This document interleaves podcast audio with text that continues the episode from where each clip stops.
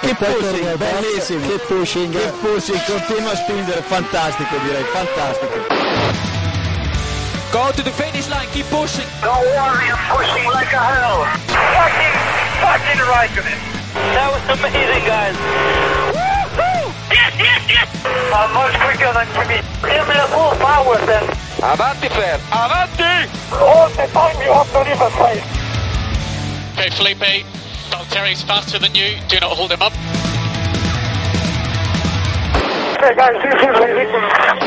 Hola a todos y bienvenidos al episodio 172 de Keep Pushing Podcast, este episodio en el que vamos a analizar lo que ha sido el Gran Premio de China 2016, eh, celebrado en el circuito de Shanghái este pasado eh, fin de semana. Y hoy eh, tengo con, conmigo a los sospechosos habituales. Tenemos por aquí a David Sánchez de Castro. Buenas noches, David. ¿Qué tal? Buenas noches a todos y todas. También tenemos por aquí a Iván Guillán. Buenas noches, Iván. Buenas noches. Y hoy no está Diego, pero tenemos un invitado muy especial que va a comentar eh, lo que ha sido el Gran Premio con nosotros y es eh, Dani Juncadella, actual piloto de, del DTM. Buenas noches, Dani. ¿Qué tal? Muy buenas. Bueno, teníamos antes de empezar una duda si es Juncadella, Juncadella, siempre tenemos ahí... La primera ya lo has dicho bien. La primera lo he dicho bien, bien, bien. Me alegra. Bueno, pues nada, vamos a empezar el programa antes de entrar en materia con, con la Fórmula 1. Vamos a hacer un par de preguntillas a, a Dani. Lo primero, ¿cómo estás? ¿Y por dónde andas? Pues mira, ahora mismo estoy en Barcelona y en muy buen estado física y anímicamente. Estoy entrenando mucho últimamente, sobre todo en bicicleta. Me está cogiendo este moreno típico paleta de los ciclistas, así que una buena señal de que estoy en forma. Ya tienes rayas, ¿no? Ya... Y bueno, eh, por lo demás, con muchas ganas de que empiece la temporada, la verdad, porque como sabréis, pues eh, la espera es muy larga en el DTM. Eh, las carreras entonces siempre siempre se hace siempre se hace muy larga la espera entre entre temporada y temporada ya que solo empezamos en mayo así que bueno eh, con ganas de empezar la verdad Ya lo estás deseando, entiendo, ¿no? Poco Sí. Que llegue ya la, la competición pura y dura. Bueno, David, ¿tienes ahí alguna preguntilla para Dani? Sí, no sé, sí, a ver, vamos a empezar un poco por la última, entre comillas, victoria, que fue en el Stars and Cars del, del año pasado. ¿Cómo te sentiste? Pues fue una carrera muy especial. En el fondo, está claro que no deja de ser un, un evento que es un show para la gente que está allí viéndonos, pero eh, ya te digo que con toda la gente que había en esa carrera, se calculó que cerca de unos 40.000, todos queríamos ganar, ¿eh? todos queríamos demostrar, ¿no? Por así decirlo. Y bueno, el día antes tuvimos como un día de test donde probábamos todos los coches, probábamos un poco lo que, lo que iba a pasar al día siguiente. Y ya en los entrenos fui el más rápido, si no uno de los más rápidos. Eh, yo y Rosberg fuimos los que fuimos mejor. Y la verdad que aquel día cuando me fui a dormir pensé, ostras, ganar esta carrera pues no deja de ser un show, pero delante de tanta gente va a ser algo especial, así que tengo muchas ganas de ganarla. Y al día siguiente, pues eso. mm, la verdad es que fue bastante rodado. En todas las sesiones fui el más rápido y, y di la talla, así que bueno, mira, no he ganado nada en el DTM aún, pero quedé como el campeón de campeones y eso es bueno para acabar el año. ¿Eres consciente, Dani, de que es el único que ha ganado a Rosberg de octubre para acá? Sí, correcto. De hecho, de todas las carreras que hice, esa fue la más dura, porque gané por nada, dos, tres décimas la carrera y fue muy justita, porque creo que era el más rápido de todos los que había ahí eh, después de mí. Entonces, sí, yo, hombre, en el momento que me emparejaba con Rosberg en la semifinal pensé que iba a ser la más dura, ya que el tío venía enchufado de ganar las últimas tres carreras del año y tenía ganas también de ganar ese evento, vaya. Así que sí, sí, eh, ya puedo empezar a venderme bastante bien con esto. Oye, eh, este año la verdad es que has dado el salto, macho, te han dado el coche pata negra, en teoría el pata negra, vamos, no sé, o por lo menos de Mercedes nos dicen eso, el, el HWA. Eh, ¿Hasta qué punto crees que vas a heredar el, el coche campeón o el equipo campeón que dejó, que dejó Pascal Verlaine? Mm, Pues, a ver, es, es difícil de valorar, pero ya te digo que desde los primeros test que hemos hecho este- esta temporada, bueno, primeros y últimos, el cambio es brutal. O sea, eh, a mí la sensación que me da es que el equipo es un equipazo y la gente está muy volcada en mí ahora mismo. Eh, yo noto que, hay mucha motivación dentro del equipo. Yo mismo, eh, el hecho ya de estar en un equipo con un nuevo entorno, un nuevo ambiente, me, me da una extra, una extra de motivación, pero estoy encantado con mi equipo técnico, mis mecánicos, mis ingenieros y es que es difícil de poner en décimas de segundo, pero noto que, que tiene ese puntito extra que me han faltado estos últimos tres años. Pero, pero ¿lo notas más por el equipo en sí o por el coche? Porque por lo, por No. lo que dices parece que es por el equipo que está más, más enchufado, ¿no? Claro, es el equipo al final porque si piensas, el, co- el coche es el mismo. Entonces, eh, no, o sea, en realidad no puedes decir que Muke tiene un, tiene un coche peor, porque al final tienen el mismo, pero sí que es cierto que, pues, si hay updates en el coche, llegan antes eh, en HWA. Es que es, es que es que es de libro. Al final eh, son los que hacen las piezas. Eh, incluso los últimos test, pues, si había un coche que estuviera más más adaptado que o algún coche que estuviera más actualizado, el, el más actualizado de los coches era el mío o el de mi compañero de HWA. Que sí que para la primera carrera pues vamos a ir todos en, mis- en las mismas condiciones, eso seguro, pero vaya, te demuestra que el coche es el mismo, pero no sé, yo noto que tienen ese puntito de más que no sé de dónde sale, pero, pero funciona. Bien, bien. Iván, Yo te iba a preguntar si te han dejado tener con alguien de tu confianza o el equipo es totalmente nuevo. O sea, ¿te has podido llevar a alguien de, de? Me iba a llevar a mi, eh, mi jefe de ingenieros, que era un, ingeniero que venía de Ferrari Fórmula 1, que entró nuevo el año pasado en, el DTM, en Muque, que se llama Steve Clark. Pero han decidido dejarlo en Muque ya que les servía de gran ayuda a ellos para desarrollar, desarrollarse como equipo. Y también es cierto que en el primer test, bueno, en Hockenheim, el primer día de test, mi ingeniero actual no estaba por, porque su mujer estaba teniendo un hijo, una hija, y fue Steve el que me hizo de ingeniero. Y había ciertas cosas que me recordaban un poco a la filosofía del año pasado dentro de Muke y no me gustaron. Entonces, también esa fue una de las razones por las que dejé de insistir en ello, porque me recordaba un poco a la filosofía del año pasado y no me gustaba. Entonces, yo prefiero un cambio total de aires, cambiar todo y partir de cero en esto, porque creo que al final si, si algo no funciona eh, es mejor cambiarlo de raíz. Y no quiero decir que los últimos tres años en el DTM no hayan funcionado, al final yo no he, no he dejado de hacer un mal trabajo, pero sinceramente siendo campeón de la Fórmula 3 eh, miro mis tres años en cuanto a resultados y no he hecho ni un podio, entonces eso me desmoraliza bastante. Entonces partir de cero ya con, con lo que hay y que sé que va a ser bueno es lo positivo. Y mira, en los test ya se ha visto. También en estos tres años, eh, el año pasado fuiste a Macao, tuviste bastante mala suerte, la verdad. Estuviste rápido ahí en los entrenamientos, que muchos dudaban de, que, de cómo te iba a ir, me parecía muy arriesgado, aquí lo hablamos. Y también estuviste corriendo varias rondas de la Black Paint, ¿no? Eh, eh, necesitabas algo así, ¿no? Para volver a, a ver que estaba en tus manos, ¿no? Y en tus y en tu talento, ¿no? Que seguías teniendo ese, ese ritmo, ¿no? Sí, en el caso de la Blank Pain es diferente porque allí al final no deja de ser un campeonato de equipo, que el coche lo compartes con los pilotos, entonces siempre es difícil sacar conclusiones de quién es el que está ha- haciendo la diferencia o si realmente tú estás haciendo la diferencia dentro del equipo. Pero en el caso de Macao, sí, esa fue una de las razones por las que fui a Macao. Eh, Necesitaba mm, encontrarme un poco a mí mismo, ¿no? De decir, oye, realmente he perdido algo o, me falta algo o es algo que que no estoy funcionando. Entonces, mm, de hecho, el hecho de ir con un equipo que no había sido competitivo durante la temporada era un poco arriesgado también. De, directamente desde Mercedes me dijeron que creían que era una Una salvajada. locura. Sí.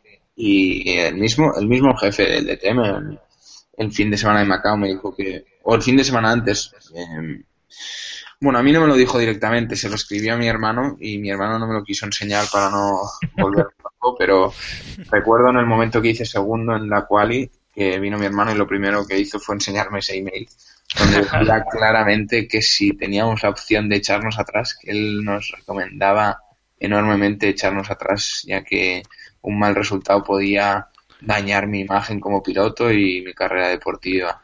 Y bueno, la verdad es que él mismo estaba allí y fue el primero que, que se sorprendió no por el resultado. Pero vaya, es algo que, pues mira, dentro de mi entorno muchos no les sorprendió.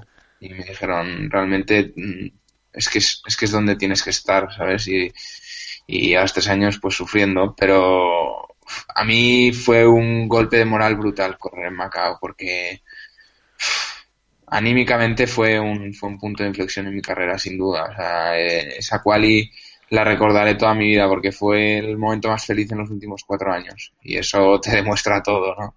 De hecho, recuerdo llorar en la vuelta de entrada a boxes, para que te hagas una idea, y es una simple quali, ¿eh? O sea, hay mucha gente que, que no lo sabe esto, pero eh, recuerdo emocionarme de decir, madre mía, por fin, un golpe, un golpe de moral ahí importante, ¿no? Para, para seguir, para por lo menos coger fuerzas para seguir, entiendo.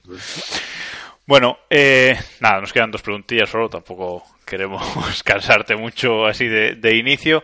Así que nada, eh, David, quiero, creo que quieres preguntarle sobre ese piloto que nos está sorprendiendo bastante en este inicio de temporada en la Fórmula 1.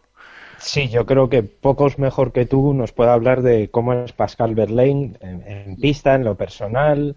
Eh, ¿Qué nos puedes decir de él? Mira, yo, yo con Verlaine corrí el, mi último año de Fórmula 3, que de hecho eh, quedó segundo en el campeonato, pero un año que tampoco se le vio mucho porque era su primer año también en Fórmula 3 y, y se encontró un poco el subcampeonato por errores de mi compañero Marcelo y Rosenquist. De hecho, solo ganó una carrera y estuvo a punto de ganar el campeonato si a mí me vuelve a fallar el coche en la última carrera. Por eso que en la Fórmula 3 no es que fuera una sorpresa, sí que tenía toques de calidad de un chaval joven, acababa de llegar y, y la verdad es que en el DTM desde un principio demostró muchísima velocidad a una vuelta, sobre todo era un piloto que yo lo tuve como compañero en MUC el primer año y de 10 qualis me ganó 9 y me tenía comida la moral en, en calificación, la verdad, porque es que a una vuelta era espectacular. Eh, a partir de ahí, en las carreras sí que le faltaba un poco más de experiencia, tuvo algunos errores, el equipo tuvo errores con él más que conmigo y yo le gané el campeonato, bueno, la, pues quedé delante suyo en el campeonato, pero fue él el que subió al HWA, también un poco por, yo creo que por razones políticas, porque a Mercedes le interesaba un chaval joven alemán. Y a partir de ahí, él siempre, como carácter, es, es, un piloto que él confía 100% en que va a ser una superestrella. Y eso es un punto a favor muy bueno que tiene él, porque eh, se cree superior a todo el mundo. No de forma. Sigue con ese toque arrogante, pero también o sea, es, es consciente, es, respeta a sus rivales. Pero sí, es un chaval que la verdad que la mentalidad la tiene muy de, de ganador y a una vuelta es una bestia. Esto sin duda. Luego como carácter, pues es un chico un poco complicado, la verdad, en el trato personal. Se ve muy serio siempre, ¿no? No sé si Sí. es sensación. Eh, viene de una educación muy humilde, muy... eh, es difícil de decir, no... O sea, Lo decimos nosotros, Dani, no te comprometemos. Un tío raro, no pasa nada. No, más que claro, yo creo que no ha tenido una educación eh, pues como la que puedo haber tenido yo, yo, yo, yo, yo Ajá. Barcelona, del centro, que he ido al colegio toda mi vida, he ido a la universidad hasta que empecé el DTM. Él yo creo que no tiene muchísima educación, que es algo que no es su culpa, al final también sobre- es un problema de sus padres, pero, pero bueno, como piloto, eh, para mí es un muy buen piloto y de los compañeros de equipo que he tenido, sin duda el más duro. Bueno, y vamos, vamos con la última. eh, y es, ¿qué sensaciones? eh, bueno, ya nos comentaste antes que tenías eh, que en los test te fue muy bien, etcétera. Y por eso te queremos preguntar qué sensaciones tienes de cara a, a este, a este año en el, de, en el ETM y una porra. Mm, Bueno, a mí me queda la duda de saber eh, dónde estamos Mercedes en comparación con Audi y BMW. Eh, y espero equivocarme, pero me da la sensación que partimos como, el como los peores a día de hoy. Pero la diferencia no es muy grande. Pero si tuviera que decirte, creo que somos el tercer coche para la primera carrera, sin duda. Pero eh, espero que las diferencias sean pequeñas porque mis sensaciones dentro del equipo, dentro de Mercedes, son muy, muy buenas. Y creo que estoy en, en posición de ser eh, el piloto o uno de los pilotos de, de punta de Mercedes. Entonces, eso, si tuviéramos un coche realmente competitivo, me daría opciones a ganar carreras desde el inicio. Y eso es lo que lo que sueño y lo que quiero lo que quiero conseguir por eso trabajo día a día en lo que en lo que puedo desde el aspecto físico desde el aspecto mental y desde el aspecto de trabajo con mis ingenieros desde la distancia y pues una porra es difícil de decir pero eh, A ver, a ver, espero no ¿cómo equivocarme pero este año una carrera la voy a ganar seguro hay que ser ambiciosos si no mal Eso es Vale. un poco ambicioso también. Eso es ser poco ambicioso. Hombre. Eh, pi- oye, si, si tú partes directamente desde los resultados, miras mi palmarés en el DTM, el año pasado quedé vigésimo, o sea, Sí, sí, está. si voy a ganar una carrera seguro, es eh, para muchos puede pensar que es optimista, es sobre optimista. Bueno, quedamos dentro de seis meses o así lo hablamos. Repetimos a mitad de temporada, va. Eso es. Da- Dani, una, una cosa antes de, antes de seguir, macho. Tienes que bajarnos un poquito el volumen porque se está, se está montando. Nos está Vale, pillando vale. un eco- Si tienes unos cascos, se- Ah, espera, que tengo unos auriculares por aquí. Sí, a eso estamos. O sea, es el volumen, os oís a vosotros, dice. Eso es. Eso, Eso es, es. A, a- a ti te oímos perfectamente, pero... Cosas de la técnica, tío. Hay que, repe- hay que repetirlo todo. No, hombre. No, no, no, no, no. Ahora ya solucionado, creo. Perfecto. A ver, ahora. Perfecto. Perfectamente. ¿Nos oyes bien, no? Sí, sí. Vale. Oye, que si tenemos que vocear, voceamos, ¿eh? Que en este programa pues no será por voz. Bueno, eh, Iván, eh, una, una última pregunta creo que tenías, que no teníamos preparada. Y ya, venga, ya nos metemos con la Fórmula 1. Sí. Venga, di. Para terminar, yo te quería preguntar si te sigues encontrando con Berlín, Rosberg y compañía en el simulador de Mercedes o ya no tienes un plan específico para el simulador de, Fórmula 1. Mm, Pues a día de hoy no, porque, mm, bueno, digamos que el- la del simulador de Mercedes ya lo estaba empezando a hacer como un trabajo más y porque no le veía un futuro, no veía que a mí me fuera a aportar en el futuro o me diera, me fuera a dar la opción de, correr en Fórmula 1, de estar en Fórmula 1, entonces lo estaba haciendo pues como un trabajo más, como un, como, sí, exacto, como un trabajo más eh, que venía pues consecuentemente remunerado por parte de Mercedes como un piloto de la marca.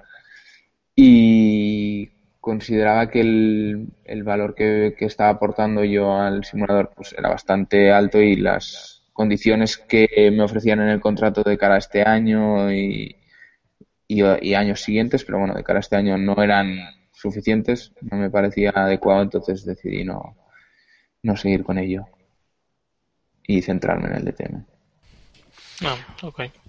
Es que es, es que es un trabajo que al final eh, eh, psicológicamente es muy duro porque pasas siete ocho horas encerrado ahí en el simulador y es, es muy can- muy cansado psicológicamente y Y no, no- no te aporta, no te aporta no, nada. no veía que me estuviera aportando nada y nada, he dejado, he decidido pasar de ello porque al final lo que hacía es más molestarme o cabrearme psicológicamente porque empezaba a ser muy pesado.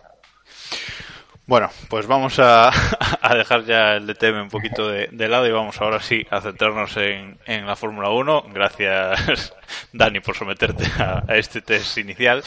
Y vamos ahora a, a intentar eh, eso, divertirnos un poquito vamos a empezar a hablar de, de este Gran Premio de China, de, de, de Fórmula 1, y vamos a empezar por la clasificación, como, como casi siempre. Eh, una clasificación en la que Rosberg, eh, del que hablábamos antes, hizo la pole, y eh, en segunda posición salía Daniel Ricciardo. Eh, se les coló ahí a los dos Ferrari. Como todo el mundo miraba a los Ferrari, se coló, se coló un, Red Bull.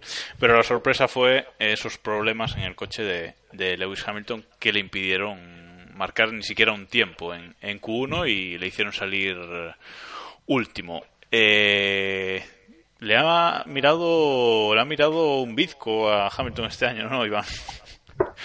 Por lo menos en Sí. este inicio. Eh, lo de otras semanas se puede meter un poco en el tema de errores suyos, ¿no? Ha habido días que Rosberg ha estado más rápido y en clasificación sobre todo y luego no lo ha podido levantar Hamilton, pero en esta ocasión ha sido un tema técnico y la verdad es que muy mala suerte en esta ocasión. Y se va escapando Rosberg, ¿no? En el campeonato. Eh, ¿Te sorprendió lo de Ricciardo, Dani? Ese verlo ahí Pues segundo. mira, déjame primero adverti- advertirte que la Q3 no la vi. Tampoco Vale. te perdiste mucho, ¿eh? Sé exactamente lo que Sí, pasó, tampoco. he leído todo, pero no la vi porque hubo tanto retraso, había quedado para ir en bici con un grupo de amigos bastante grande y me tuve que perder la Q3. Eh, entonces, sí que me sorprendió luego ver, ver segundo a Richardo. Dije, madre mía, ¿qué ha pasado aquí? Porque no, no, no fue nada esperado. Pero según tengo entendido, pues mira, Richardo, bueno, y según he visto, con el neumático Super Soft, la verdad es que el tío lo está clavando y el tiempazo que hizo es brutal, porque si tienes en cuenta mm, que el motor Renault, ya vemos cómo va en, en el equipo Renault, y si te fijas comparado con Red Bull, pues podrías llegar a decir que tienen el mejor coche si no fuera por el motor, así que, y por otro lado Richardo, pues volviendo un poco a demostrar quién- lo que hizo en el 2014, ¿no? Que, que para mí es un pilotazo de los de los mejores que hay. Sí, de hecho, ha salido Ferrari, creo que ayer, que decía que, que la carrera de, de Red Bull en China demuestra que no haberle dejado motores este año había sido un, Una un buena idea. acierto, ¿no? Sí, sí, o sea que, que bueno. Bueno, pues nada, la clasificación mm, tampoco es que diera mucho más de sí, hubo, hubo ese, hubo ese gran, gran retraso por eh, el accidente de, de Pascal Verlaine en, las primeras vueltas, tras, tras dos vueltas pisó un charco y se fue contra, contra el muro y ahí Charlie Whiting le dio ya el jamacuco y empezó a secar la pista. No sé qué te pareció ese camioncito derrapando sobre el charco, David. Glorioso. A mí siempre lo que es todo lo que sea ver otros coches que no sean los de Fórmula 1 en pista y que le den puntos de sordidez a la, a la clasificación, siempre es bien. Eh, a ver, bueno, pues son las cosas de Charlie, son sus, sus manías. Eh, decían también que había que podía ser por ese bache que hay debajo del- de los puentes, que es un bache que lleva ahí toda la vida desde que desde que se hizo este circuito y que no sé, debe ser que lo han descubierto este año. No, no entiendo muy bien por qué, pero bueno, las cosas de Charlie y, en fin, lo de Yo, siempre. yo imagino a los pilotos del DTM viendo esto y no, no sé, Dani, o sea... No, a ver, y a mí me pareció terrible, o sea, eh, eh, a ver, es que no, es que no, no entiendo, o sea, fu- fue, todo, no sé si os fijasteis, hubo dos cosas más que, que ocurrieron en la calificación que yo me quedé alucinado, lo vi en la tele. Hubo dos, La grúa, ¿no? la grúa ahí parada en la entrada de boxes, o sea, que lo dijo Baton por la radio, que había un tío ahí, no sé qué hacía, si estaba bebiendo una botella de agua, manos, o- ahí en medio, Ah. madre mía, en la entrada boxes. Y luego se les ocurrió de repente meter eh, como seis neumáticos en el, en el vértice del, del ángulo de final de, rec- de la recta larga. Sí. No sé si os fijasteis, que de repente los colocaron, que es lo típico que colocan en las carreras de turismos para que no acorten más soporte, sí. y los volvieron a sacar, obviamente, porque yo creo que Charlie Whiting se volvió a volver loco en la radio, oye, pero ¿qué estáis haciendo? Vio eso, Bueno, vio eso y empezó a gritar y bueno, en fin. Esos momentos fueron, fueron divertidos.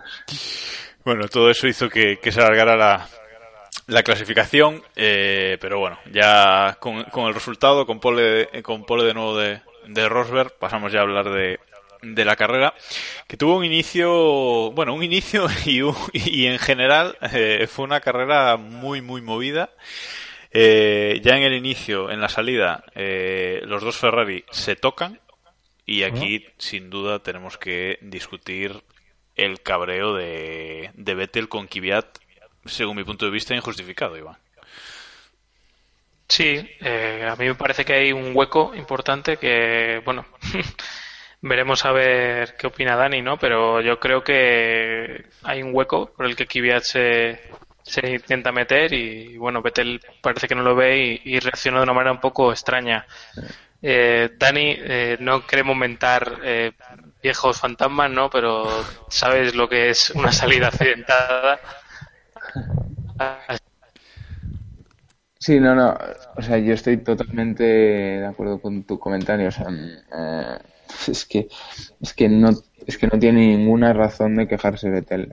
Es, a mí me, sorprendió muchísimo cuando vi cuando vi el vídeo de eh, Prepodium que le está reprochando todo aquello. Me quedé alucinado porque Vettel es un piloto que yo lo tengo súper considerado. Me parece uno de los mejores de la parrilla, la top 3 sin duda y Madre mía, que perdió los papeles. Pero también es una situación de estas que no has visto lo que ha ocurrido y, claro, tú reaccionas desde tu punto de vista, desde lo que te ha ocurrido a ti, que tú has tenido un momento de despiste que no te has esperado que viniera el coche del interior y te has tragado a tu compañero de equipo. Que al final es un accidente muy desafortunado porque si soy Kvyat mm, no hago nada diferente de lo que hice. Si soy Raikkonen difícilmente hago algo diferente. He cometido un error y luego estoy buscando recuperar mi trazada más o menos según lo que veo, porque el retrovisor tampoco es que me dé muchísima percepción de lo que está pasando a mi alrededor, porque es que en, estos coches no se ve nada.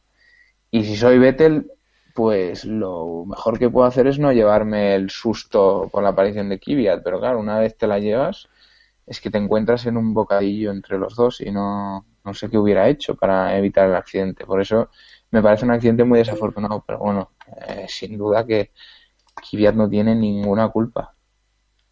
Sí, además es eso, el movimiento de, de, de Vettel es súper extraño, ¿no? De, que se asusta, o sea, es tal cual que, se asusta, no lo espera, se asusta, se mueve, se mueve hacia, la izquierda y ahí se lleva a Kimi por delante, ¿no? De hecho, eh, Vettel hace el mismo movimiento que hace Kvyat.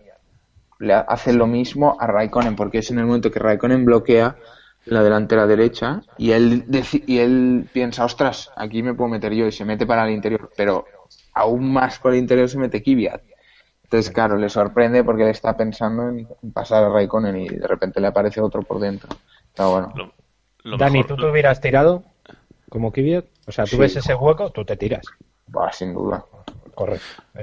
y todo, y, el que no se tire, Y el que no se tire creo que debería buscar otro deporte.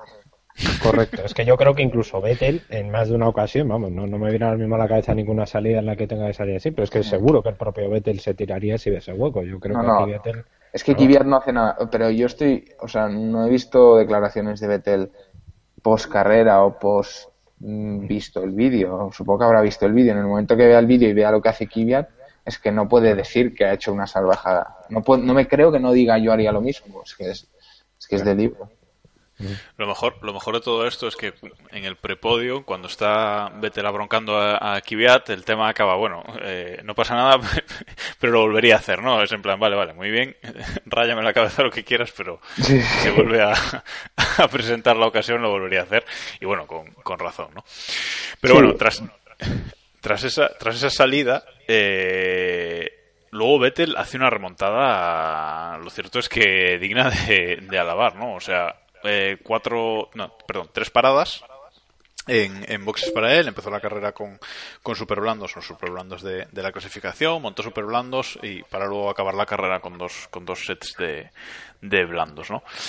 Eh, una remontada que no sé si muchos la veíais clara, porque fue la carrera eso, de, de las remontadas, ya que su compañero también tuvo que remontar desde el fondo eh, debido a ese incidente y, y bueno, acompañado por, por Hamilton. No sé cómo lo viste, David.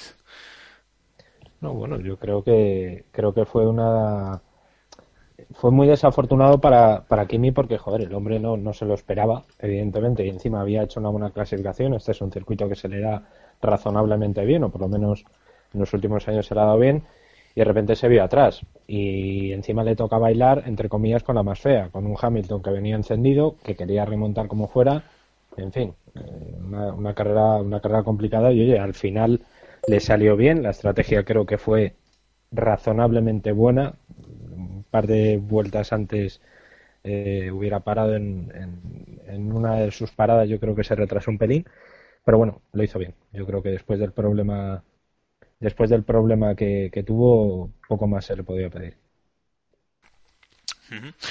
Bueno, eh, y luego mm, se produce un- una situación que es que Ricciardo se pone en cabeza, o sea, ya lo hizo bien en la clasificación y luego en la salida pasa a Rosberg, se pone en cabeza, lidera, parece que cómodo, hasta que llega ese momento del pinchazo, que es una cosa extraña. Yo por lo menos mm, no sé en qué momento le toca el neumático o, o pincha esa, esa rueda, ¿no? Yo, yo no sé si, cre- si crees, Dani, que, que podría haber aguantado ahí si, si no llega a pinchar, que podría haber tenido opciones de, de ganar la carrera, porque la verdad es que Dani hizo un carrerón. Sí, la verdad es que no, tampoco entiendo en qué momento pincha el neumático y da la sensación que justo en esa vuelta, que es la que permite en el DRS, que Rosberg lo iba a pasar, pero cuando ya se está acercando tanto ya va con el neumático pinchado, por eso no sé si, pues que la verdad es que el ritmo que tenía Rosberg ya desde el principio es que lo veo difícil, que no es un- no sé, es una incógnita que siempre siempre será difícil de saber. Pero bueno, siendo un circuito que realmente para el Red Bull no es que sea el mejor de los circuitos con esa recta tan larga, de cara a las próximas carreras yo creo que es un coche que hay que tener muy en cuenta el Red Bull. Entonces veremos, veremos en las próximas. Eh, Rusia creo que es mejor circuito. Bueno, así que a ver. Que es mejor circuito. Espera, espera, que esto es noticia. No, Para Red Bull. bueno, Ah, para Red Bull, vale, vale, vale. Me estaba dando año- un, microinfarto. sí, sí. No, para Red Bull, ¿no? El año pasado no hizo podio en. Sí, Creo que No, sí, pero el, el año pasado yo creo que fue cuando No, año pasado y Raikkonen se dieron el besito. Sí. No hizo podium eh, Pérez, pero me suena que Red Bull funcionara. Sí, y sobre todo también pensando en circuitos con curvas lentas, ¿no? Porque seg- según se ha podido saber, en, en curva lenta era más rápido incluso que Mercedes, ¿no?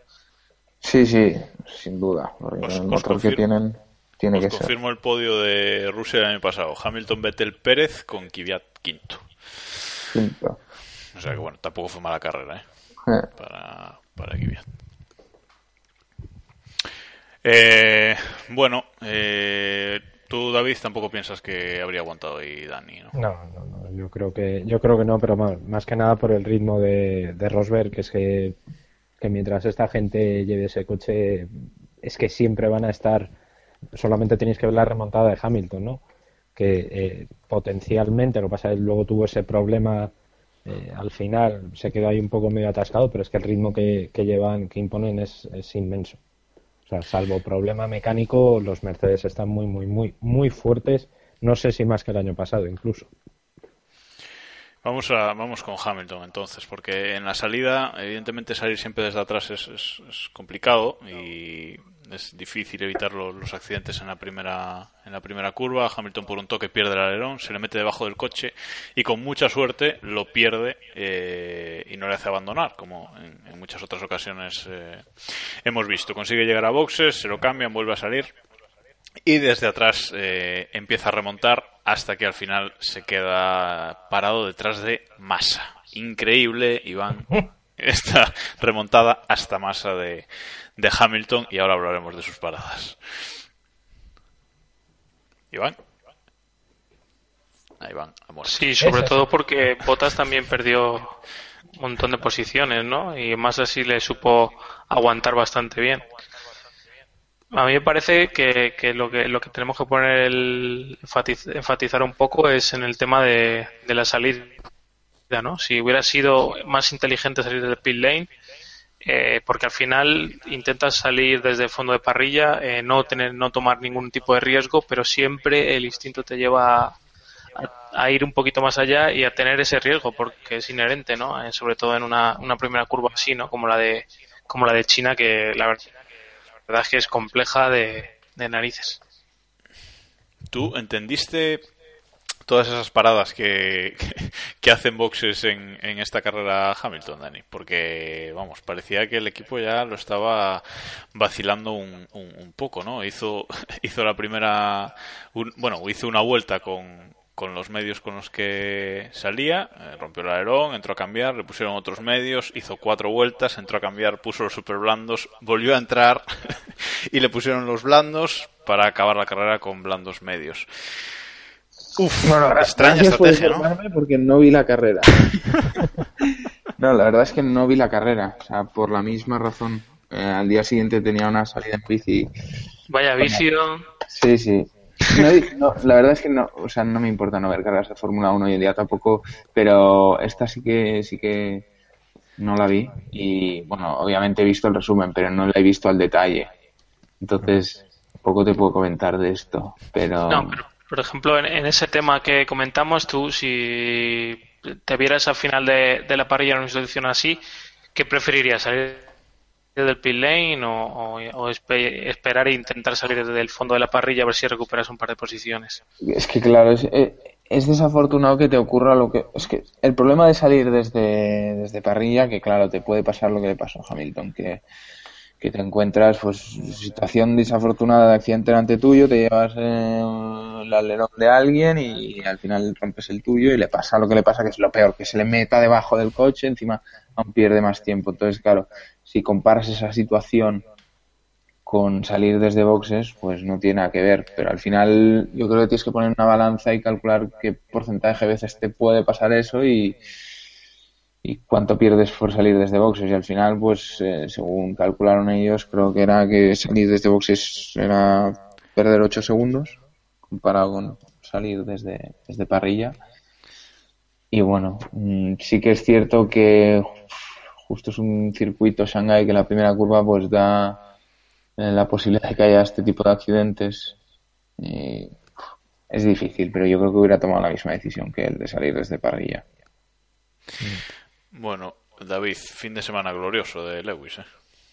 Sí, no, bueno, yo ahora mismo me imagino que estará encendidísimo de hecho las últimas declaraciones ya hemos visto que, que está calentito, está, está para, para hacérselo mirar, pero vamos, creo que puede haber sido eh, eh, uno de sus peores fines de semana. De hecho, este ha sido su peor resultado de las carreras en las que ha acabado, sin, sin contar los abandonos, es su peor resultado desde hace dos años. O sea, eh, evidentemente Hamilton no puede estar, no puede estar satisfecho. Y encima, pues bueno, tampoco le salieron las circunstancias, no fueron las, las propicias. De repente un coche de seguridad eh, le descoloca totalmente la estrategia, se equivocan en el equipo al, al colocarle los neumáticos, por lo que decías, que, que bueno, que tienen que, digamos, salir del paso durante el coche de seguridad, tienen que entrar otra vez, en fin, eh, un poco, un poco caótico y me imagino que en Rusia, que es un circuito donde ha ganado los dos últimos años y únicos que en los que se ha disputado este, este gran premio, pues me imagino que ahí estará más, más fuerte. Digo yo, porque ahora mismo Rosberg está con una ventaja de media carrera, vamos, una carrera y pico, puede abandonar en la siguiente, en la siguiente prueba y ganar Hamilton y seguiría líder. O sea que 36 puntos de 36 puntos exactamente de diferencia. Rosberg 25 ha ganado las las tres, que con las tres del año pasado ya son seis consecutivas.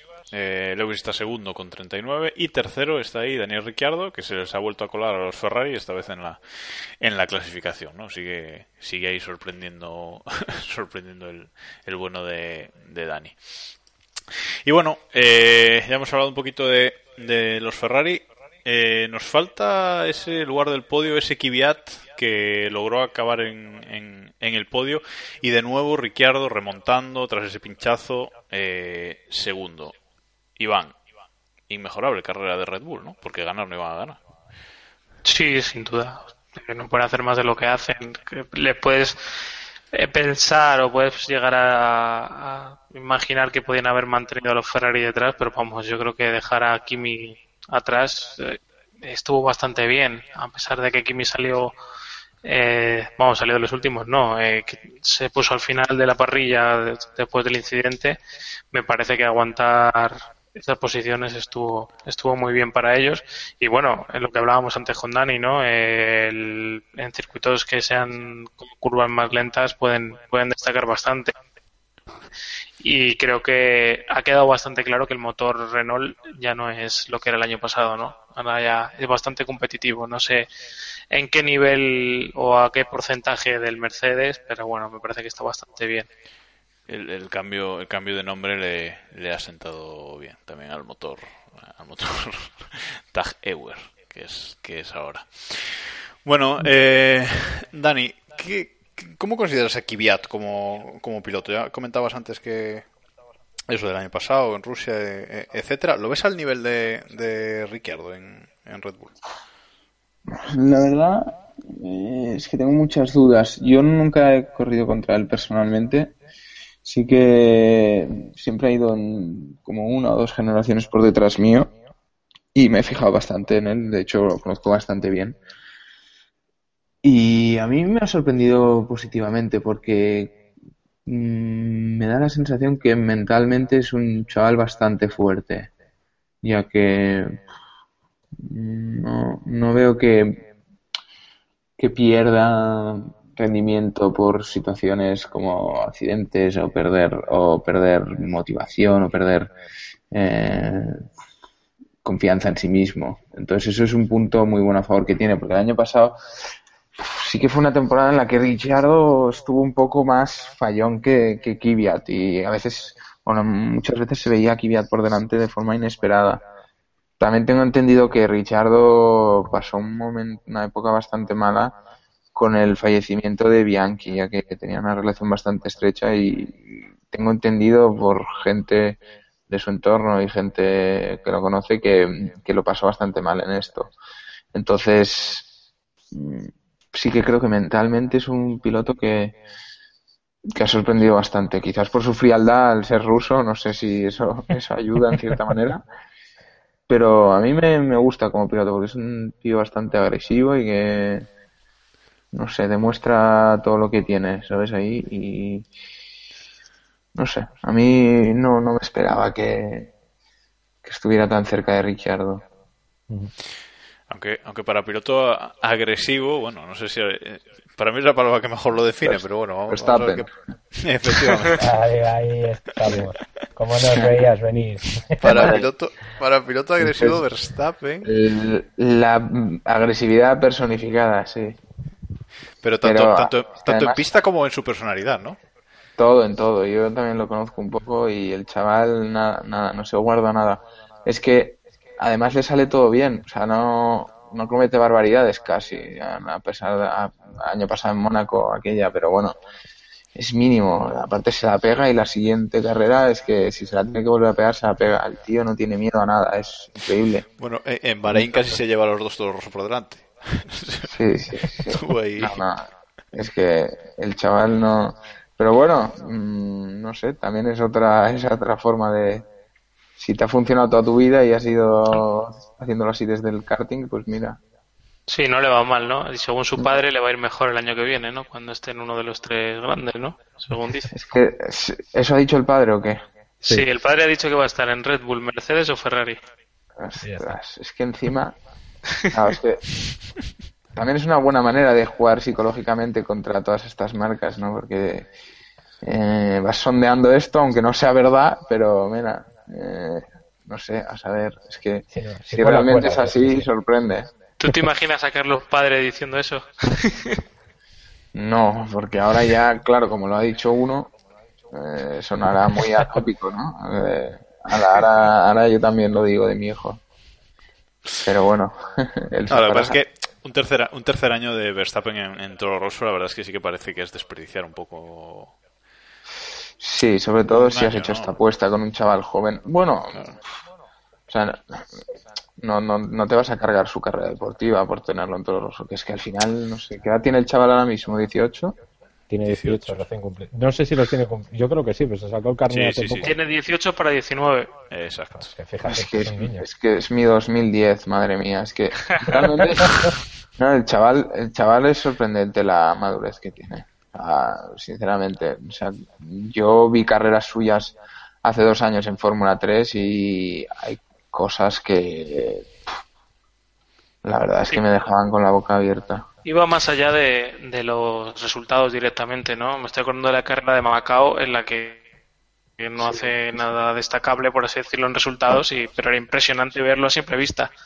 Sí, sí, no, y la carrera de... No sé si la habéis visto, pero es interesante las carreras de Spa del Campeonato Europeo de ese año. La tercera carrera es increíble. No, tercera. Creo que es la tercera carrera, creo que es la carrera número 15 del campeonato. La he visto bastantes veces porque eh, el tío sale tercero Sacando y truquillo. tiene que ganar para hacer triplete, creo. Que es, y, y me acuerdo que está jugándosela con Ocon, pero es que eh, hace una pasada a final de la recta de arriba, antes de- después de Rush, antes de llegar a Lecom, que yo en mi vida soy capaz de, de llegar a ese, a ese razonamiento para adelantar al, al otro. O sea, es que eh, no, perdona, es Verstappen que va liderando y, el otro le adelanta, lo pasa por fuera y le bloquea la trayectoria por el interior. Y, claro, es una típica situación de que alguien te pasa por fuera y te cierra, que tú no tienes ya nada que hacer, que dices, madre, wow, ya no puedo hacer nada, me quedo detrás. Y el tío se va por fuera y lo vuelve a pasar por fuera. Que dices, pero, o sea, yo soy Ocon y digo, vale, no, o sea, no lo voy a pasar a este en toda la carrera. Además, Ocon, ¿eh? No, Sí, no, no, no es, no uno que pasaba por allí. no es Jarianto. Decir a alguien. No, la, la- la verdad es que el chaval, el chaval piensa rápido, ¿no? O sea, tiene ese que inventa muy rápido en, en- en la pista, da, da esa sensación, ¿no? De que no se la piensa dos veces y o piensa muy rápido y dice "Oh, mm, por aquí y Sí. me da igual, me tiro. Y el tema, y el tema es que es- esa agresividad la ha practicado tanto durante su carrera deportiva, corta carrera deportiva, pero la ha hecho tanto, yo creo, que, claro, le sale el 90% de las veces o no- o 95%. Yo siempre había sido un piloto, o siempre he sido un piloto justo lo contrario, bastante calculador y bastante poco agresivo y si, si eso pecaría en las carreras de ser demasiado bueno y o sea demasiado bueno en el Sí. sentido de buena persona entonces eh, me acuerdo que me lamenté mucho con este tema y me el 2011 fue un año con el que en el que estuve con Roberto Meri de compañero en el que aprendí mucho a ser un cabroncete por así decirlo porque tenía No al tuviste- lado no tuviste mal maestro, ¿eh? Verstappen 2, tenía, tenía al gran maestro Roberto Meri y me enseñó muchísimo en esto. Y el 2012 de- de- decidí partir eh, siendo el, el auténtico, perdona que lo diga así, cabronazo de la, de la parrilla para ganar el campeonato. Y efectivamente me pasé, pasé de agresivo. Y me descalificaron en dos carreras, en una la parda. Sí, no Eh, estuviste mal, no, no, no estuviste nada mal ese año. ¿eh? O sea, acabé ganando, pero lié unas te- cuantas buenas Oye. por pasarme de agresivo. ¿Y lo que nos divertimos qué? Sí, hombre, claro. Pues Para- ya está. para los vídeos de accidentes siempre quedaron ahí, hombre. Bueno, ¿y qué, ¿y qué te parece ese, esa agresividad eh, por la radio también, ¿no? Ese, ese protestar por las órdenes de equipo, ese protestar ante, ante Sainz, ese dejadme pasar, soy más rápido, etcétera. Eso ya no me gusta, pero eso ya es ese, eso ya es ese punto de falta de madurez que, que, que en ese aspecto no es positivo, porque mm, creo que si lo hace Sainz, ¿sabes? Eh, el equipo lo castigaría más que si lo hace Verstappen y eso no es bueno, porque parece que como es el niño bonito, que él puede quejarse de todo. Y en ese, en ese sentido no me gustó tanto pero lo achaco también un poco a la madurez. O sea, el chaval es que, claro, es súper joven, súper ambicioso y mira, su padre yo creo que le, los valores que le enseña es tú tienes que ganar a todo el mundo y no hagas caso a nadie. Es la sensación que da. Y así que, bueno, Sí, no, sí, sí. Tiene, bueno. tiene, toda, tiene toda la pinta que. Pero bueno, yo creo que también llegará un momento en el que se calme, ¿no? Yo creo que se calma o le calman, entre comillas, ¿no? Eh, porque. Espero que no. Al final- a ver, por, por el bien del espectáculo y tal, joder, a nosotros nos rimos mucho, pero bueno, Dani, tú sabes cómo son las carreras y llegará un Mm. momento en el que, en el que esto eh, se tendrá que frenar, porque como bien dices, eh, entra en una curva por, por al límite, entra al límite, entra al límite hasta que llega un momento en el que alguien le cierre. sí, exacto. Este lo acabas en bar. Pues eso es. Acabas de mar, eso es. Sí, sí. Bueno, pero volvi- volviendo a la, volviendo a la carrera de, de Max, hizo, la verdad, un, un, un carrerón, ¿no? Porque acabó octavo eh, por detrás de los eh, Mercedes, Ferrari, Red Bull y Massa, que eso quizás sea ahí el fallo, pero bueno, es yo creo la mejor posición en la que hoy por hoy puede acabar el, Toro Rosso, ¿no? Prometía demasiado mucho en, pretemporada, quizás eh, esperaba demasiado de ellos, pero bueno, están ahí, ¿no? Están octavo y noveno por delante de Sainz y yo creo que ya Sainz igual le tiene un poquito la moral comida, David, o todavía no. Porque van tres carreras interesantes, ¿eh? A ver, no sé si, si la palabra es que tenga la, la moral, le tenga la moral comida, pero evidentemente Carlos no tiene que estar nada, nada, nada, nada cómodo con, con que le haya tocado un, entre comillas, tocapelotas como, como Verstappen eh, de, compañero, porque además en esta carrera exactamente le tocó otra vez escucharlo de, oye, déjale pasar, porque venía más fuerte, y es verdad que tú veías los tiempos y venía volando, el chaval venía con, más venía con los super blandos, me parece que era que venía ya con los super blandos y venía muy, muy fuerte, y evidentemente no podía hacer otra cosa que apartarse o, hacer la que hizo Verstappen en, Australia, decir que no, y, ya está, y, y aquí jugártela en, en, las curvas, ¿no? Bueno, Carlos tiene un poco más de, de sentido de la disciplina de equipo y se quitó de, se quitó de problemas, insisto, porque tampoco hacía, hacía mucha más falta. Y bueno, luego ahí estuvo, estuvo muy bien con esa, esa pelea que tuvo, que tuvo al, al final y un octavo puesto que oye, que le sirve para, para puntuar y para seguir sumando para el equipo, que yo creo que es al final lo, lo importante tanto para, para él como para Carlos es, es puntuar eh, para Toro Rosso y que Toro Rosso pueda estar peleando por ese quinto o sexto puesto de la, de la parrilla eh, que, es, que es donde, perdón, de la clasificación de equipos, que es donde creo que tiene que estar Toro Rosso peleando.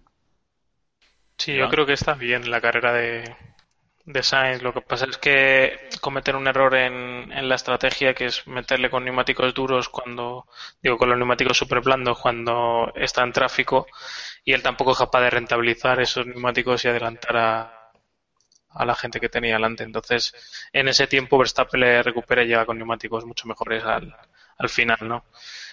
Es un fallo estratégico que al final eh, te hace perder posiciones en, en, una mitad de la parrilla que está súper igualada, ¿no? En la que dos o tres vueltas de entrar antes o después en el pit stop te, se convierten en un par de posiciones. Yo creo que en términos general eh, es un buen fin de semana y no está siendo mal año. Lo que pasa es que la bestia que tiene al otro lado del, del box pues es, es lo que es, ¿no? No, sé si, si Dani veía que, que Sainz eh, iba a hacer un año más cerca de Verstappen o, más igualado que Verstappen este año o, o cómo, cómo, lo veo. Al final llevamos tres carreras y, y queda mucho por delante.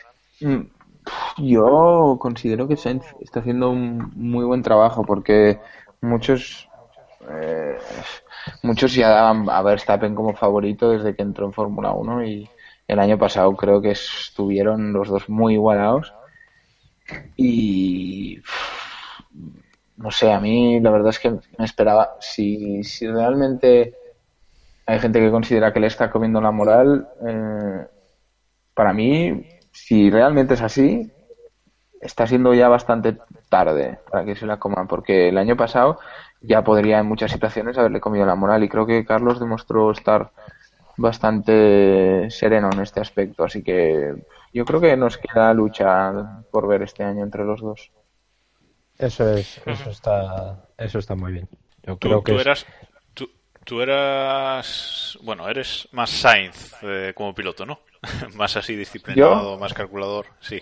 Bueno, Sainz no te creas que se corta de agresivo, que yo he corrido contra él y, y tiene, tiene, tiene una, hay una cosa de Sainz que no soporto de su agresividad que es, que es tan complicada de leer que es en carrera cuando tú lo vas a adelantar, muchas veces el tío en el último momento siempre se mueve un poco más hacia el interior y, es algo que roza la ilegalidad de, los adelantamientos, pero, pero aún se lo a hacer en Fórmula 1 y a veces pienso, ostras, y es un movimiento muy típico suyo que, que siempre, siempre está ahí, que sorprende. Entonces yo creo que es un piloto que no deja de... No, no, es un Verstappen, pero está cerca. Pero sí que yo lo considero un poco más inteligente, más maduro que Verstappen en Tiene, tiene esa pequeña mala leche que también tiene el padre, ¿no? Es así, ese que de mucha- repente Carlos dices, padre "Ostras". tiene mucha mala leche. Vamos, la gente- lo que pasa es que no se le ve. Carlos, bueno, Carlos tiene un carácter. No, no digo mala leche, tiene Sí. carácter. Exacto. Esto, es- esto es así. Que le pregunten a Pipo.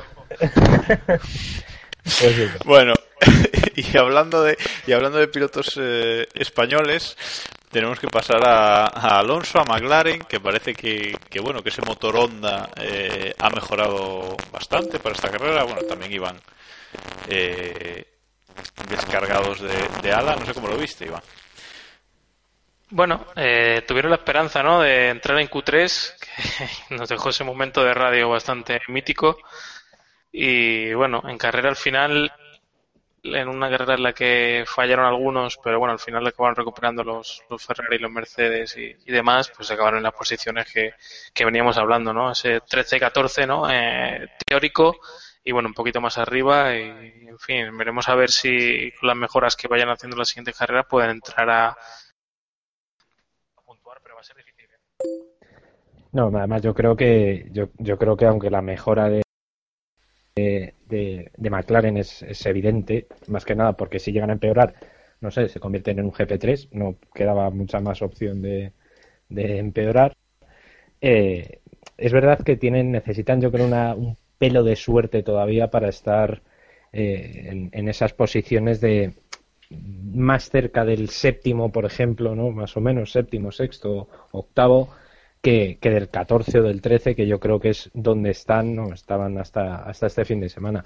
No sé cómo lo, lo has podido leer tú esto, Dani, eh, en esta última carrera especialmente, porque la anterior fue un poco rara, no estaba Alonso, etcétera.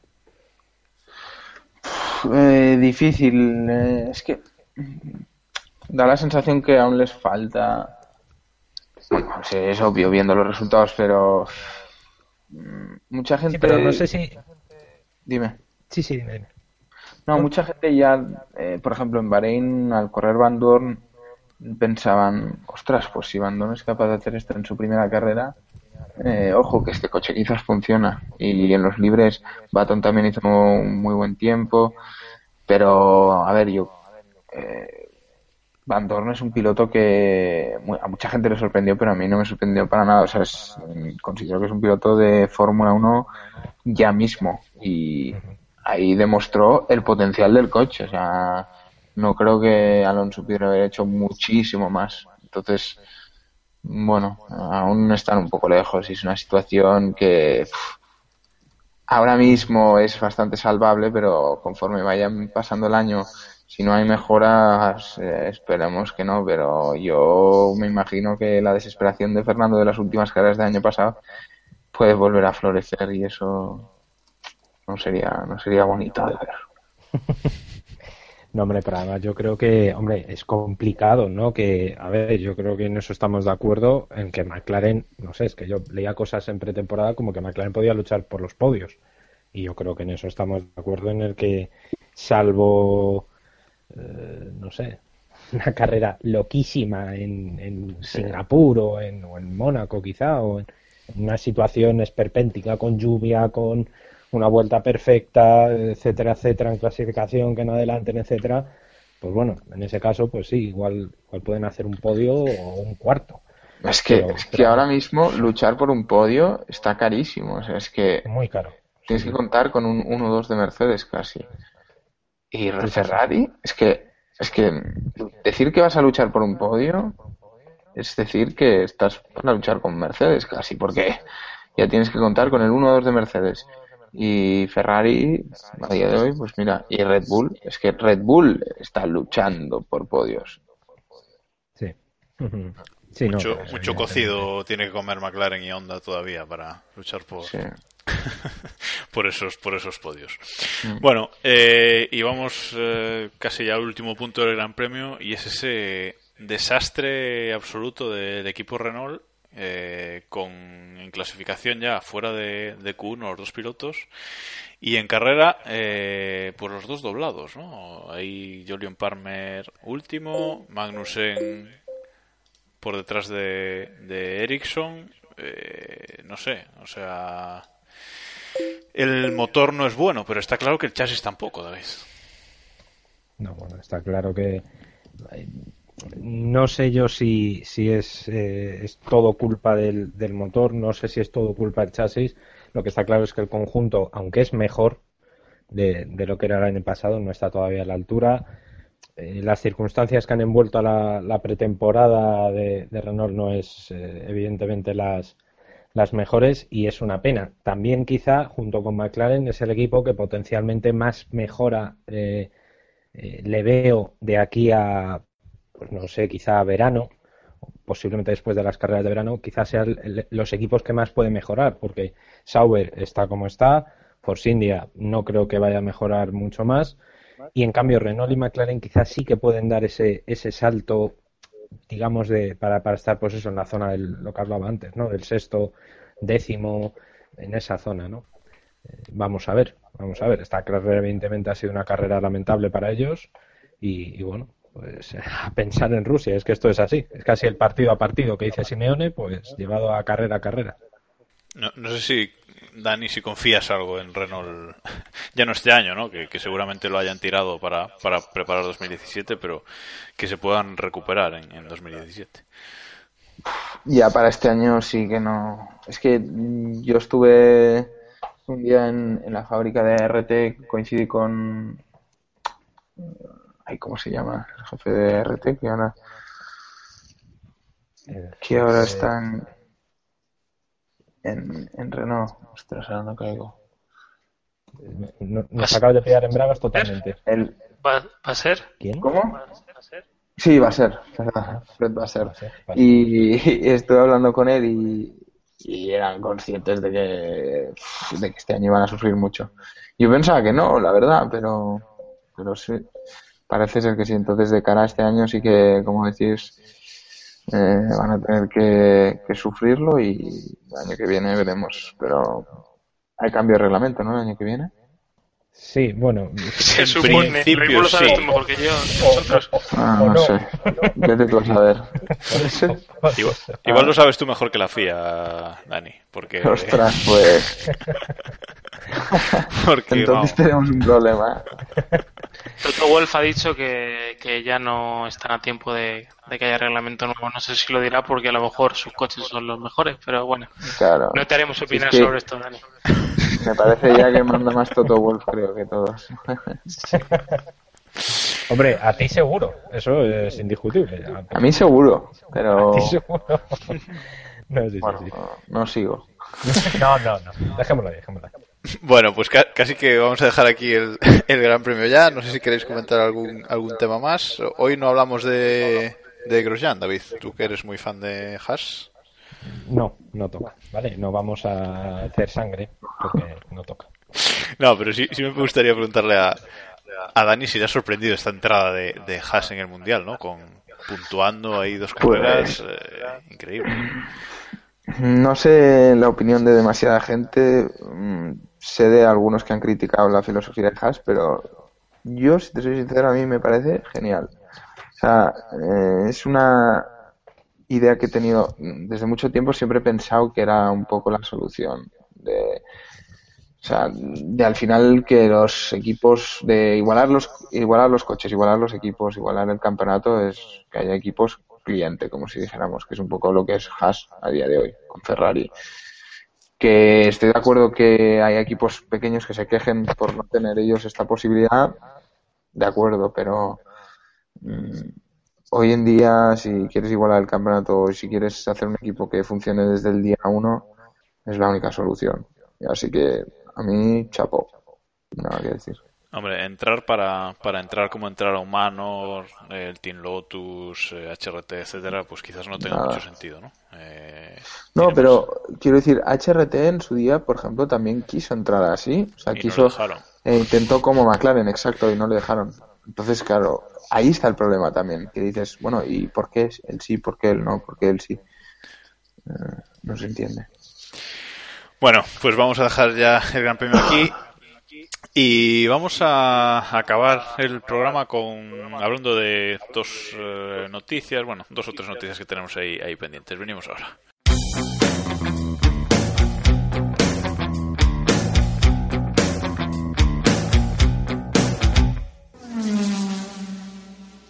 Bueno, pues vamos a, a, comentar ahora un par de noticias que tenemos y es ese, la primera es ese ambicioso programa de test de Pirelli para 2017 eh, que se, está planteando 25, 25 días, coches de 2015 con aerodinámica ya la de 2017, que todavía no se sabe cuál es, eso ya es otro tema. Eh, no sé, no sé cómo lo veis, por fin unos test decentes, Iván, aunque eso de que sean de Pirelli, no sé yo. Sí, a mí me parece que era algo necesario, ¿no? Y que esa estupidez de no darle coches actualizados no a Pirelli me parece que, que rayaba lo absurdo, ¿no? Creo que si quieren hacer 25 días como si quieren hacer 40, ¿no? Si les dejan el, el coche, pues de puta madre, perdón por la manera de hablar.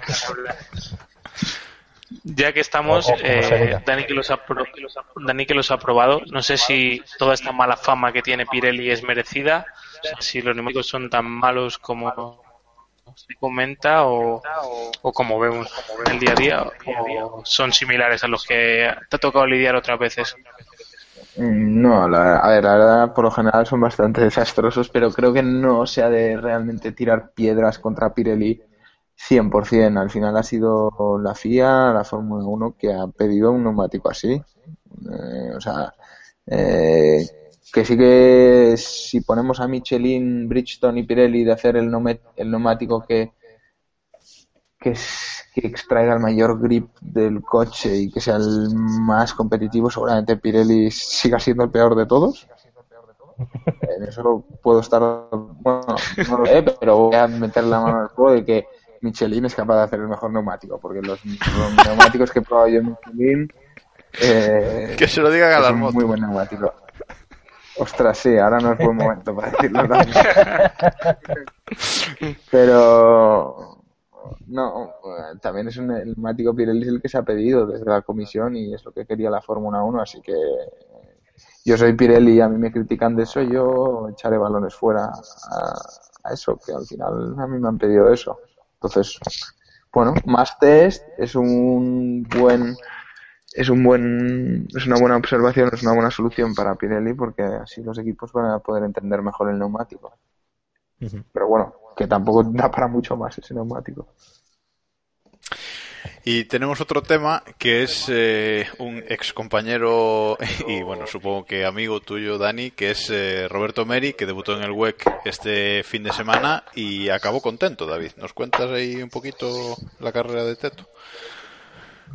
Bueno, la verdad es que la carrera de Teto yo me quedo con, con cómo le dejaron debutar, ¿no? Eh, le tocó sacar el coche, que la salida eh, es siempre uno de los momentos críticos, y esto es una obviedad, y más teniendo un piloto con nosotros, pero la salida es uno de los momentos críticos de cada carrera.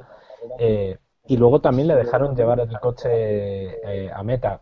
El WEC otra vez volvió a demostrar que es uno de los campeonatos más en forma, quizá con, con otros como el DTM, por ejemplo, o, o, otros de, este nivel.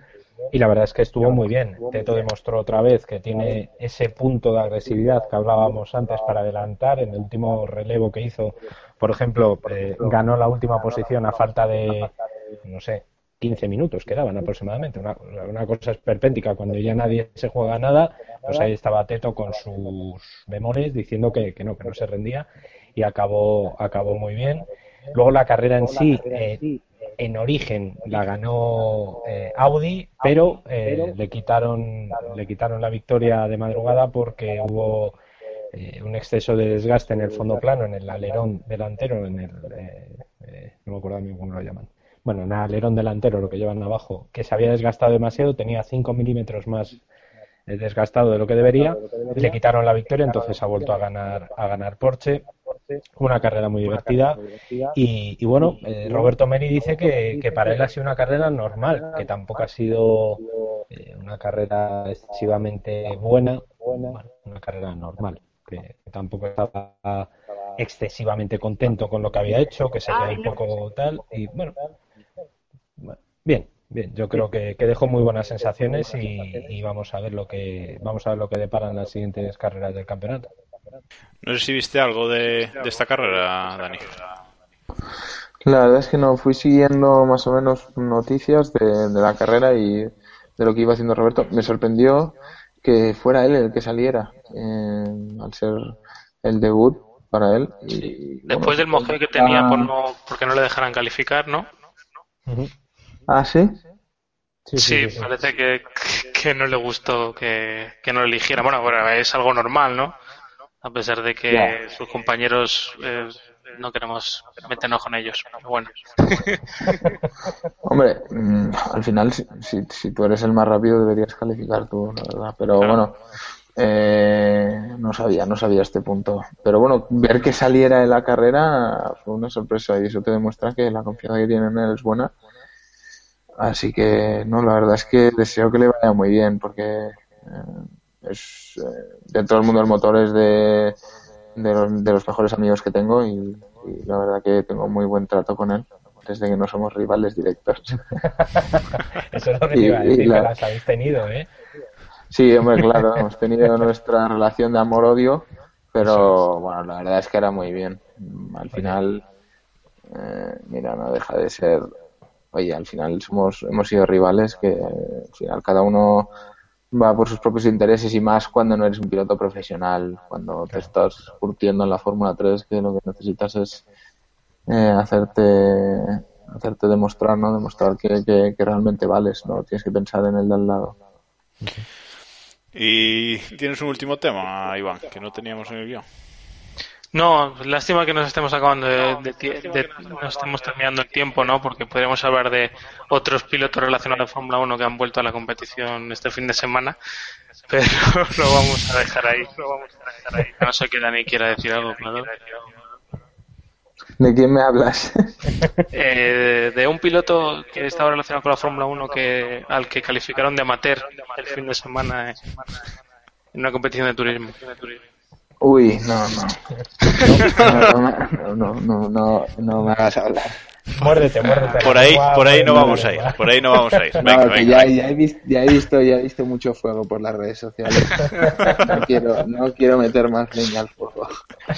Creo que, creo que no voy a decir nada nuevo, así que Correcto, pues con eso creo que ya queda bastante dicho. Efectivamente, así que vamos, vamos a, con la siguiente sección que vamos cerrando, cerrando ya el programa. Vamos a, a dar puntos a nuestros pilotos favoritos del Gran Premio. Id pensando.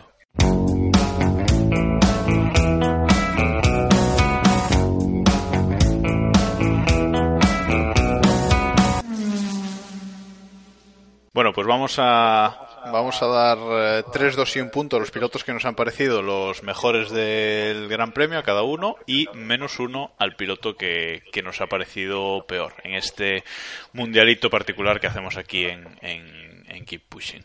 Antes de nada, y mientras vais pensando, que siempre os pillo a medias, eh, hay que decir que en la encuesta que hacemos tras cada Gran Premio en, Twitter este año sobre el piloto a quien le dais, eh, nuestros oyentes, el premio Bandera Negra de- del Gran Premio, es eh, para Sebastian Vettel. Habíamos puesto como opciones Nico Hulkenberg, Julian Palmer y Sebastian Vettel. eh, y bueno, la mayoría eh, le habéis dado 60, el 60% de los votos se los ha llevado Sebastián Vettel por llorón. La verdad es que todo lo que nos habéis comentado a través de nuestra cuenta de Twitter, arroba eh, es que ha sido un llorón como, como ya comentamos comentamos antes así que va para él este este fin de semana y tenemos que decir que ningún piloto ha repetido de momento en las tres carreras que llevamos se han llevado el bandera negra Vettel Verstappen y Bottas así que bueno a ver quién es el, el primero que, que repite bueno, y ahora sí, vamos allá con, con nuestros puntos. Voy a empezar por David. Eh, tus puntos para esta carrera. Bueno, pues eh, yo creo que los tres obligados son para, para Nico Rosberg. Es, es obligado por, el- por, lo que, por lo que ha hecho.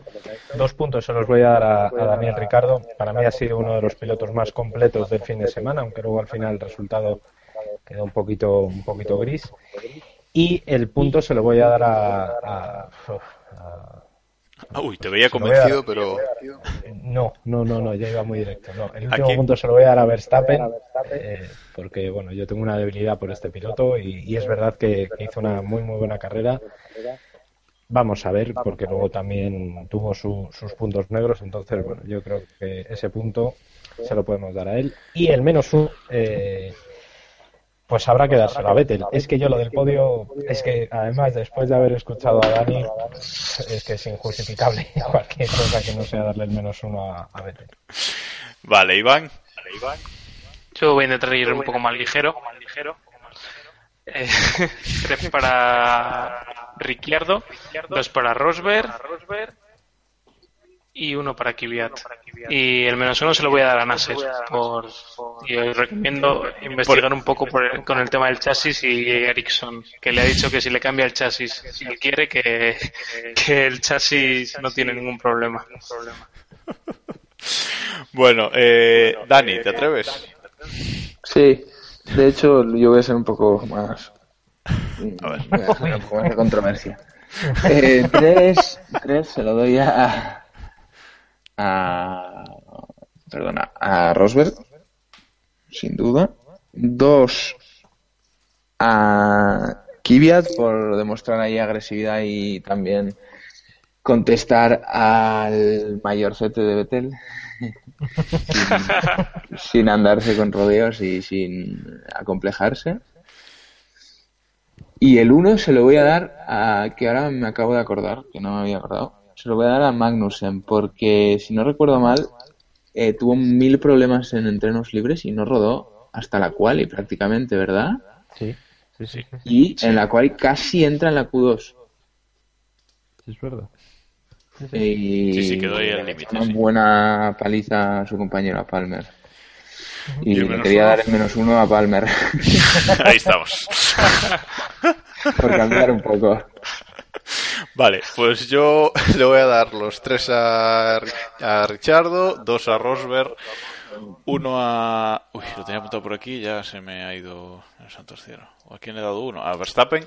Y el menos uno también lo tenía apuntado para, para Palmer, porque la verdad es que acabar último por detrás de los dos manos, etcétera, es una cosa bastante lamentable. Y bueno, en la, en la clasificación de nuestro mundialito particular eh, queda con Rosberg liderando, se pone en cabeza por fin el líder del campeonato con 26 puntos, segundo Grosjean con 17 y tercero Ricciardo con, con 10. Por abajo tenemos con menos 2 a Ericsson y a Palmer. Y ahí ya empatados con menos 1 Pérez, Arianto, Botar y Nasser. Bueno, todavía está la cosa que se puede, que se puede mover bastante. Siguen muchos pilotos sin puntos, así que bueno, veremos cómo, cómo va evolucionando. Y ahora ya sí que sí, vamos con la última sección y es esa liga particular de Keep Pushing.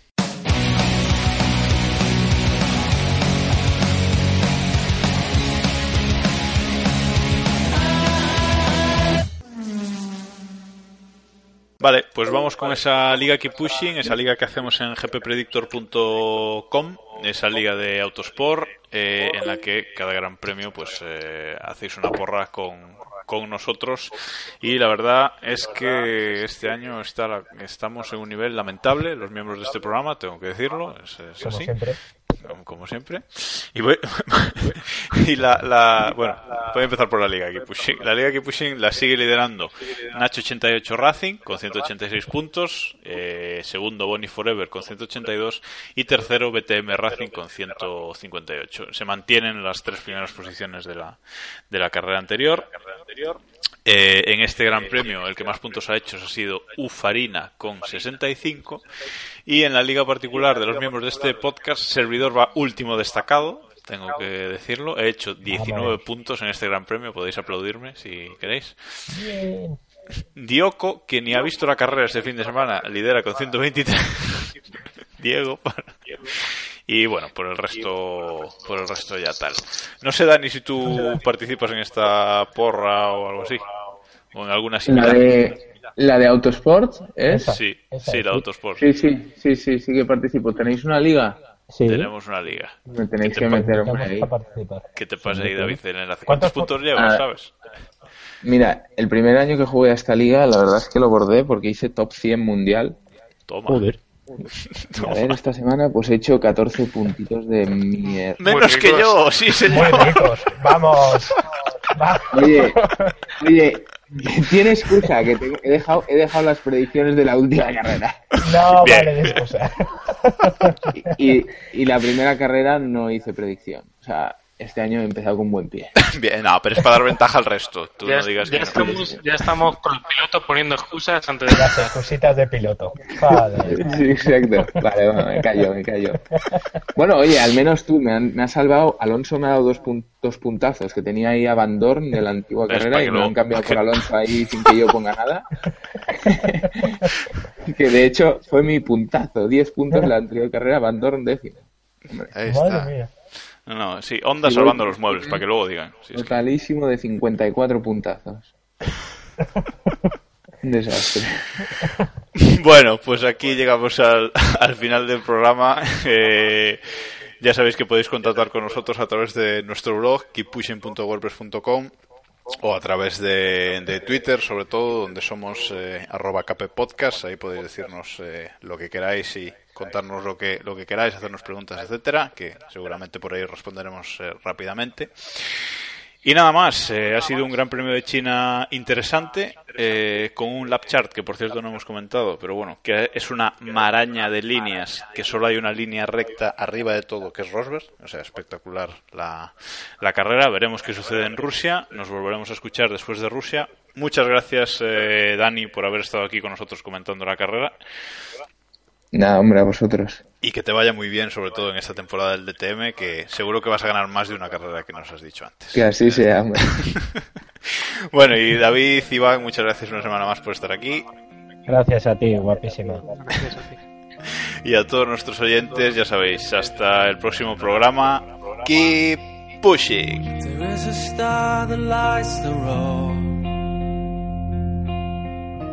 Will it take me to the end? Well, I don't know. But for one last time, I'll take this ride and just drive. I wanna be the only one to make it to the light.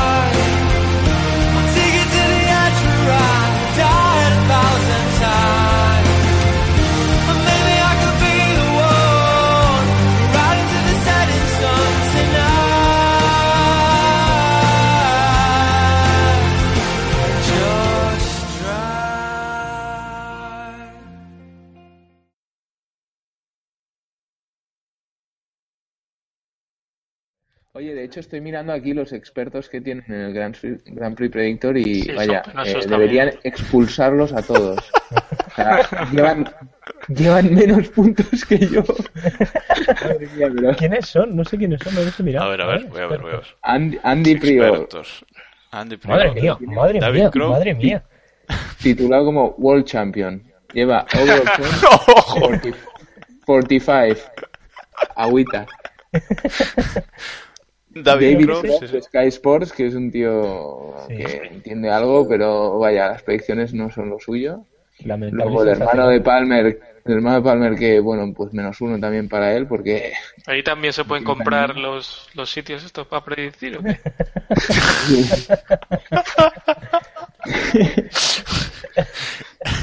Bien, y el y otro es el otro, no sé, el otro, Autosport Expert. no tengo ni idea quién es. El otro es el que sabe. 82, pues va líder, tampoco. 82 puntos, líder. Qué grande. Qué bueno. Ojo que la liga, que en la liga, que en la liga global el primero lleva 291 puntos ya, eh, así que vamos, casi 300, casi 100 puntos por carrera, sin despeinarse, o sea.